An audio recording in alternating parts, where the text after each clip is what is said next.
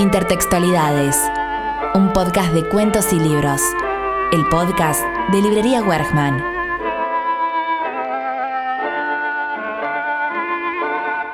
Creo que así como me gusta hablar y pensar sobre ciertas cuestiones como el tiempo o la distancia, dejarme de perder por sus dimensiones indescifrables, encontrarle su lado mágico o metafísico, hay otras ciertas cosas con las cuales nunca logré familiarizarme y una de ellas es la idea de destino. Será a lo mejor por una inconsciente necesidad de buscar o creer tener la libertad de elegir cada uno de los tropiezos o aciertos, o será también para evadir una respuesta que nunca lograré tener. Valga la redundancia, hoy será que el destino quiso que habláramos.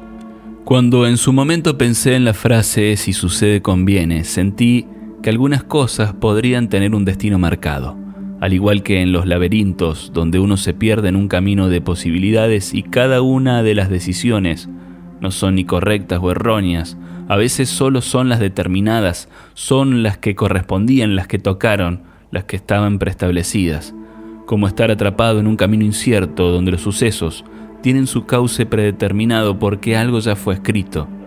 ¿Y qué más que la oportunidad que tiene la ficción para poder escribir los destinos de sus personajes? Y justamente el destino me llevó hoy a encontrar varios relatos que sugerían esta cuestión, pero también, y debido a esto, me tropecé con otros temas subyacentes, con verdaderos caminos que se bifurcan.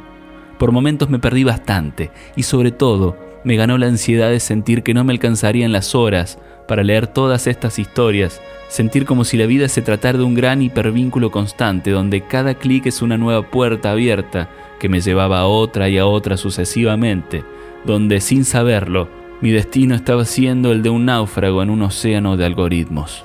Les voy a trazar un poco mi camino para que quede antecedente de lo que me costó salir de aquí si es que logro el objetivo. Lo primero que encontré fue un escritor que con nostalgia hablaba de una profesora universitaria, que contaba que gracias a ella descubrió la literatura oriental. Y ese fue el punto de partida de un conjunto de profecías o presagios lo que realmente terminó siendo una gran serendipia. Una serendipia es un descubrimiento o hallazgo afortunado, valioso e inesperado, que se produce de manera accidental, casual, o cuando se está buscando una cosa distinta. Básicamente un descubrimiento importante que no tiene relación con lo que se buscaba. Básicamente todo este relato. Es que a través de la idea de destino y literatura, me crucé con un novelista español que desconocía por completo, de nombre Emilio Lara, conocí a su profesora Fátima, que por ella, Emilio y yo, en este caso, llegamos a la literatura oriental, donde según ella predominaba el fatum, la resignación ante los designios divinos o el destino. Esto me llevó a averiguar qué quería decir fatum, palabra en latín que significa algo así como lo dicho, entiéndase lo que está escrito, y otra vez la idea de destino dando una puntada más de hilo, porque de esta manera llegué a las mil y una noches, que parece ser un libro menor para el canon árabe clásico, pero que tuvo una poderosa influencia en Occidente a partir del siglo XVIII, y del cual el escritor Juan Eslava Galán utilizó su estructura de cuentos encadenados para fomentar la tensión y el suspenso en su obra Guadalquivir. Y eso no fue todo. A esta altura ya estaba mucho más perdido de lo que me encontraba en un principio y realmente no sabía por dónde seguir, en realidad por dónde arrancar. Entonces volví a las mil y una noches y encontré que la idea de destino se repite constantemente. Encontré una descripción que me fascinó, que dice, todos los relatos de las mil y una noches comienzan con una aparición del destino, que se manifiesta a través de una anomalía, y una anomalía siempre genera otra. Entonces se establece una cadena de anomalías. Cuanto más lógica, estrecha y esencial sea esta cadena, más hermosa será la historia. Y pienso que quizás por eso, cualquier historia que se haya contado en este planeta guarda ya en su génesis su cualidad de belleza. Porque así, como el destino de la literatura es ser leída, somos nosotros, los lectores, el motivo de cada uno de esos libros, siendo también nosotros los encargados de levantar y llevar cada historia a destino y hacer que valga la pena vivirlas o no. En instantes seguimos con más intertextualidades.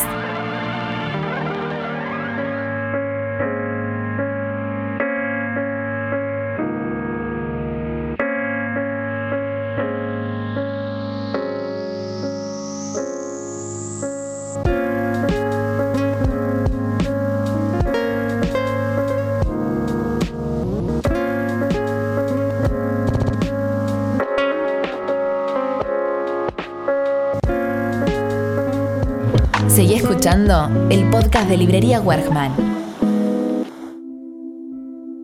La vida es una moneda y quien la rebusca la tiene. En tiempos donde siempre estamos hablando de dinero, hoy buscaremos que el valor simbólico pique en alza por sobre el valor económico. El dinero es tan arbitrario y viejo como las palabras. Dice la antigua leyenda que en el principio de los tiempos el ser humano utilizaba el trueque como forma de intercambio. Esto casi no siempre era posible, ya que a veces tenían lo mismo por ofrecer. Fue entonces que a alguien que nunca sabremos se le ocurrió simbolizar el valor de las cosas en un objeto, sea un caracol, una cabeza de ganado, finalmente, bolitas de sal, dando aquí el origen al salario como forma de pago. Pero no siempre el dinero fue necesario. Cuenta otra leyenda que el hombre que calculaba le enseñó a un antiguo rey, a través del ajedrez, el hecho de que un rey solo no sirve para nada y que a veces el sacrificio de un simple peón vale tanto como la pérdida de una poderosa pieza para obtener la victoria. El rey ofrece a cambio pagarle con oro o tierras, pero el hombre que calculaba solo quería granos de trigo y le dice, me darás un grano de trigo por la primera casilla del tablero de ajedrez, dos para la segunda, cuatro para la tercera, ocho para la cuarta y así, doblando sucesivamente hasta la sexagésima y última casilla del tablero. Hicieron trato estrechando sus manos. El rey mandó a sus expertos en álgebra a calcular la cantidad de granos, obteniendo por respuesta que el número era de una magnitud inconcebible para la imaginación humana. Es más, sembrados todos los campos de la India, no darían en dos mil siglos la cantidad de trigo que correspondería a su promesa. Las monedas más antiguas que se conocen son chinas, de las cuales estaríamos hablando del año 1100 a.C. Las primeras monedas hechas con una aleación de oro y plata aparecieron en Asia Menor, que por aquel entonces formaba parte del mundo griego, en el siglo 8 a.C. Otra muy antigua leyenda nos acerca a conocer quién fue el primer falsificador de dinero. Se trata de Polícrates, un gobernante de una ciudad griega que en el año 540 a.C. estafó a los espartanos con moneda de oro falsas. Luego muchos reyes lo imitaron al reducir la cantidad de oro o plata en sus monedas mezclándolos con otros metales, engañando a sus súbditos y quedándose con la diferencia. Estás escuchando Intertextualidades, el podcast de Librería Wergman. Y llegando a este lado de la historia y ya acercándonos a la literatura, a lo largo de la historia muchos escritores tuvieron que ganarse la vida de otra manera para poder seguir escribiendo. El libro Trabajos Forzados, de Daría Galateria, se dedica a inventariar los oficios y labores que desempeñaron algunos autores destacados de la literatura moderna y contemporánea. Raymond Chandler, encordador de raquetas de tenis, Boris Vian, trompetista, Jack London, policía de patrullas pesqueras, Bruce Chadwin, subastador, Charles Bukowski, cartero, Dashiell Hammett, investigador privado, T.C. Eliot, empleado bancario y Frank Kafka, agente de seguros. Ninguno de ellos, al menos en un principio, proyectó convertirse en un escritor profesional. El trabajo funcionaba como la vía de sostenimiento de la creación literaria, el salario como la manera de comprar tiempo libre para escribir, dinero para comprar tiempo. ¿Qué relación existe realmente entre la literatura y el dinero? ¿Quién fija el valor de las obras? ¿Cuál es el valor real para el arte? Preguntas que escapan a nuestras realidades concretas.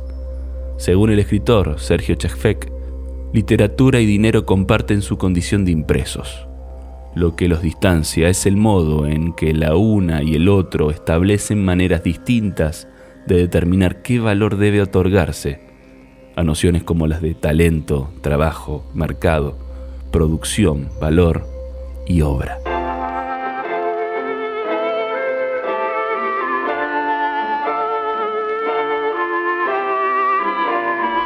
Este episodio fue presentado por Librería Wergman y producido por Santiago Bruno. Hey, ¿tenés tiempo para una historia más? Porque en Librería Wergman hay una lectura esperándote. Librería Wergman. En la ciudad de Córdoba nos encontrás en Recta Martinoli 8197. También podés buscarnos en las redes como Wergman Librería.